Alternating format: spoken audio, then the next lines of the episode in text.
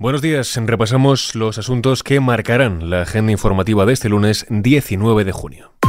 ISFM Noticias con Jorge Quiroga. Hoy finaliza el plazo para que los partidos y coaliciones presenten sus candidaturas de cara a las elecciones del próximo 23 de julio.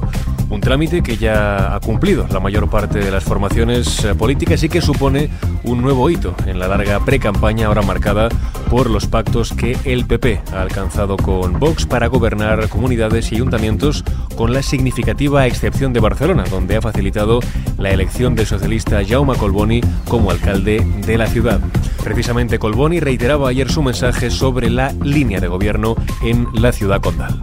Que lo voy a hacer en base al diálogo y al acuerdo. Dentro del ayuntamiento con el conjunto de las fuerzas políticas, excepto con la extrema derecha, Seguimos en clave electoral, en este caso para hablar de los comicios del mes de julio. El bloque PP Vox se sitúa al borde de la mayoría absoluta. Así lo revela una encuesta de 40DB que publica este lunes el diario El País en su portada.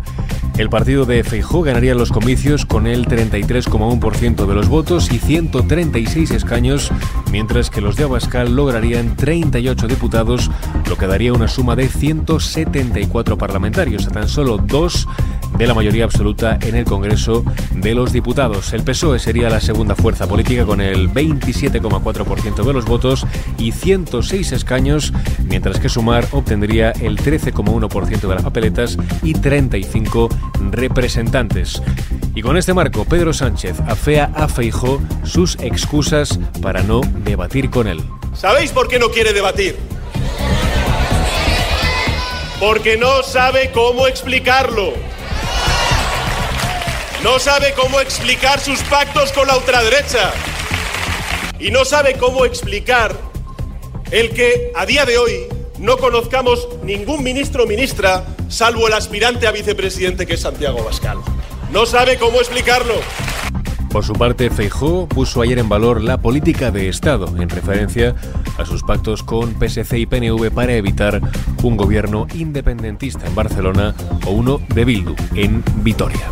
No tengo duda de que el partido sanchista jamás nos habría dado el apoyo que nosotros le hemos prestado en Barcelona. Pero añado, no me importa. Hemos cumplido con nuestro deber. Hemos hecho una política de Estado y somos el partido de la garantía de la Constitución y del Estado. Por otro lado, Felipe VI cumple hoy nueve años en el trono. El rey conmemorará este aniversario coincidiendo con la visita de trabajo que van a hacer a Madrid los reyes de Jordania, Abdalá II y Rania, ocho años después de su último viaje a España. Más temas. El H2Med supera el primer examen técnico de Bruselas. El proyecto del corredor de hidrógeno, del que recordemos forman parte España, Francia, Portugal y Alemania, ha recibido una primera calificación positiva por parte de la Comisión Europea para poder optar a financiación comunitaria. Con esta iniciativa, el gobierno español confía en que se convierta en el primer hub de hidrógeno renovable en todo el mundo.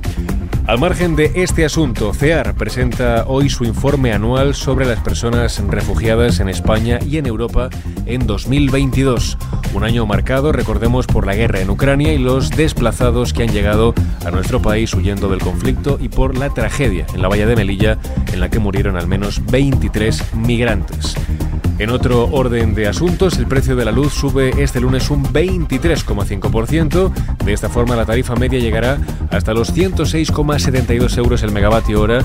La hora más barata se situará entre las 3 y las 4 de la tarde a un precio de 85,90 euros. Seguimos ahora con fútbol. La selección española logra el título de la UEFA Nations League tras imponerse en los penaltis a Croacia. De esta forma analizaba la importancia de la victoria el seleccionador Luis de la Fuente. Demos valor a esta victoria, nos hemos enfrentado a un grandísimo equipo, subcampeón del mundo, semifinalista. En los últimos ocho años seguramente con el mejor bagaje dando eh, a los campeones del mundo y pongamos en valor el, este grandísimo triunfo, fundamentalmente por ese aspecto que tú has dicho, que es un dato objetivo. Luego le llamarás a la competición como quieras. Empezaron esta competición los 16 mejores equipos de Europa. El combinado español llegó a los 11 metros finales tras un empate a cero frente a los croatas que resolvió con una gran actuación de Unai Simón en portería y un lanzamiento final de Carvajal que vuelve a dar un título a España después de la Eurocopa de 2012. Y terminamos con la previsión del tiempo para este lunes. Se esperan chubascos y tormentas en la mitad norte e interior del tercio sureste peninsular. En cuanto a las temperaturas, las máximas bajarán, salvo en áreas del Mediterráneo, Cantábrico Oriental y Baleares, donde tenderán a subir durante varios puntos de la jornada. Y así lo dejamos. Antonio Alfonso Hernández estuvo al frente del control de sonido. Ya sabes que puedes seguir informado cada hora en directo en los boletines de XFM. Muy buenos días.